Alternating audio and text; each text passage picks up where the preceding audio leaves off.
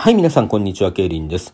本日9月8日、木曜日でございます。本当でしたら昨日7日水曜日のうちに配信するはずだったお題で創作ですね。えー、昨日例によってライブの方は行ったんですけれども、ちょっと手直しが間に合わなくて今日になってしまいました。大変申し訳ございません。えー、今回のお題はキスの濃度ということで、こちらギガ子さんの枠の中でですね、コメント欄で、あの、私自身がかつてジュディマリーのキスの温度という曲の曲名を間違えてインデックスカードに書いていたというお話をしていましたら、その場におられたイクラさんがですね、やっぱりコメント欄で、そのお題で小説書いてくださいというふうにおっしゃったので、お題として採用させていただくことになりました。ではちょっとね、今回長いんでね、えー、取り急ぎ読んでいきたいと思います。えー、タイトルはそのまま、キスの濃度です。それではお聞きください。一人の女が朝日の差すオープンカフェの椅子に腰を下ろした。黒いワンピースに黒いハイヒール、白い肌、真っ赤なルージュ。黒髪は背中の半ばまでかかるストレート。美しく品よく、決して夜の女には見えないが、どこかたった今夜の中から現れ、夜そのものを身にまとっているような雰囲気がある。緊張気味の店員に注文を告げ、かすかにほーっと息を吐き出した、その時。ここ、いいですか？声をかけたものがある。女は物憂げに顔を上げた。若い男だ。切れ長の目、薄笑いを浮かべる口元、細身の輪郭。女に負けず劣らず色白で美しい顔を縁取るのは、無造作に伸びた黒髪。どうぞ。女はつぶやくように答える。男は女の向かいに腰を下ろした。闇のように黒いジャケット。女と共にいるとまるで葬式帰りのようだが、男の格好はそれにしてはカジュアルだ。襟元を白いスカーフが覆っている。タバコ、いいですか？どうぞ。すみません。最近吸える場所も貴重でね。男は紙巻きを加えると、マッチを吸って火をつけた。うまそうに煙を吐き出す様子を女は興味深げに眺めている。今時珍しいですね。マッチだなんて。喫煙者自体絶滅危惧種ですからね。これくらいレトロな方が僕らには似合う。やってきた店員にコーヒーだけを注文し、男はもう一度タバコをふかす。ある心理学者によれば、タバコを吸うのは赤ん坊が乳を吸う代わりなのだそうです。僕ら喫煙者は親の愛情を十分に得られず、今でも母親を求めているということらしい。そうなんですか？唐突な話題に驚いた風もなく、女は愛想よく答える。そこにトーストしたパンにハムとチーズ、野菜を挟んだサンドイッチとカフェラテが運ばれてきた。女が何か言う前に男が口を開く。どうぞ、冷めないうちに。ええ、ありがとう。女はまずカフェラテに口をつけ、続いてサンドイッチをかじった。歯型を隠すように小さく二口。口の中のものを咀嚼する姿すら上品だ。けれども実際、不思議なものですよ。食べるという行為は。男は言い、女は目を上げた。いや、食べながらどうぞ。お食事の邪魔になるようならやめますが。構いません。女は言う。ただ食べるのも退屈ですから。お話聞かせていただけます？喜んで。男は唇の端をかすかに吊り上げ話を続ける。例えば、摂食障害という病があります。食べることを止められなくなったり、あるいは一切拒否したり。その背景にも、やはり親との関係があると言います。そうなんですか？ええ。そもそも赤ん坊が母親を求めるのは離れがたいものとして愛着を持つと同時に食欲を満たすものとしても求めているわけで奇妙だとは思いませんか？奇妙。はい。なぜなら食欲を満たしてしまったらその対象はなくなってしまうからです。そのサンドイッチのようにね。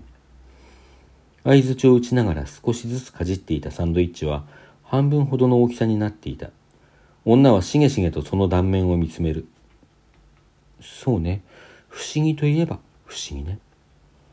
そうでしょ？その上赤ん坊は乳を吸うことで唇によって後に、あ、失礼、性欲へと発展していく原初的な快楽を感じているのだそうです。もしそれが正しいのなら、我々が異性に抱く感情は食欲にもつながっていることになる。食欲？カマキリのメスは交尾の時、オスを食べてしまうことが知られていますね。もちろん、哺乳類と比べることはできない。けれども、我々の種々の欲望もまた、思っているほどきれいに切り分けられるものではないのかもしれない。そして、様々な欲望を結ぶ結節点にあたるのが唇なのではないでしょうか。女は黙って男を見ている。手に持ったサンドイッチが冷めていくが、男ももはやそれに注意を促すことはない。食事をし、タバコを吸い、キスをする。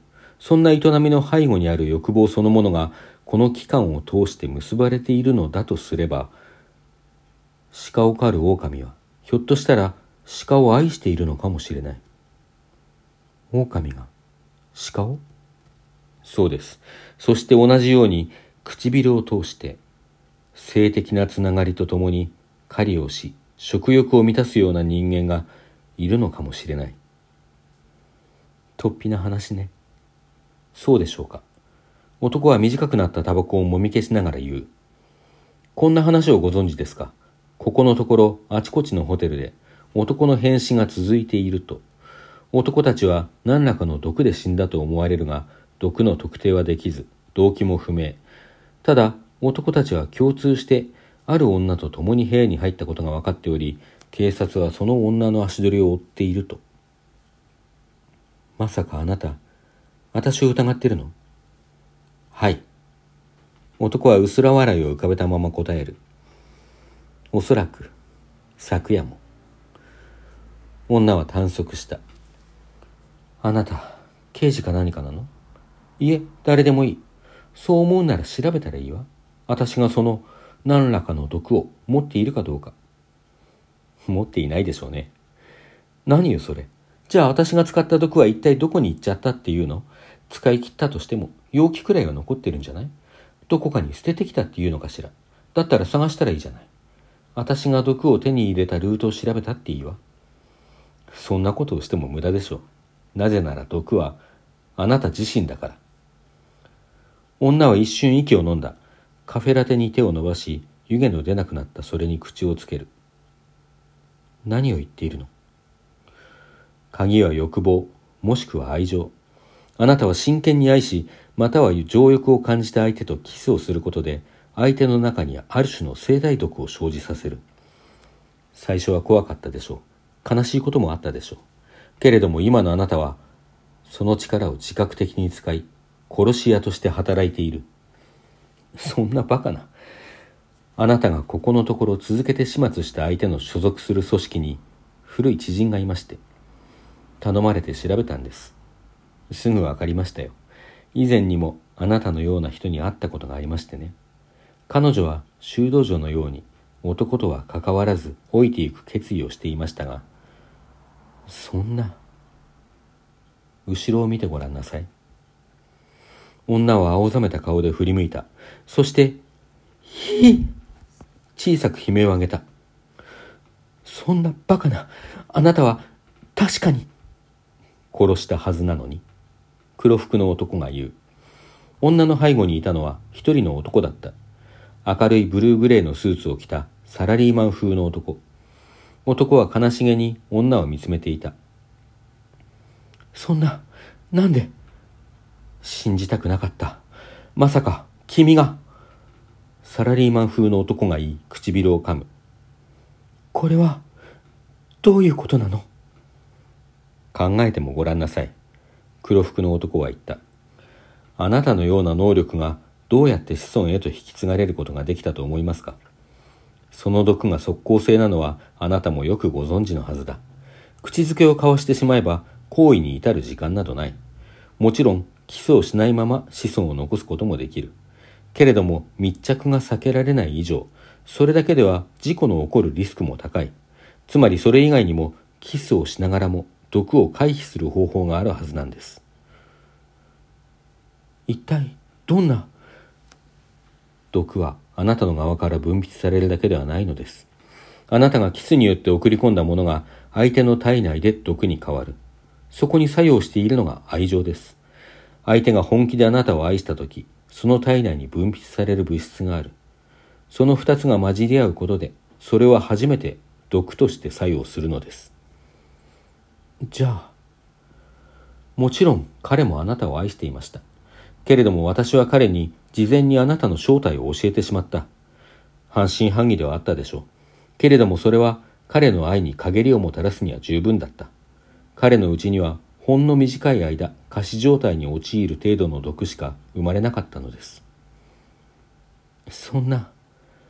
女はがっくりとうなだれる。やがて四五人の一目で仇でないとわかる男たちが現れた。ブルーグレーのスーツの男は悲しげな顔のまま彼らにうなずき、女はどこかへ連れて行かれた。ありがとう。助かったよ。言われて黒服の男は小さくうなずいて新しいタバコに火をつける。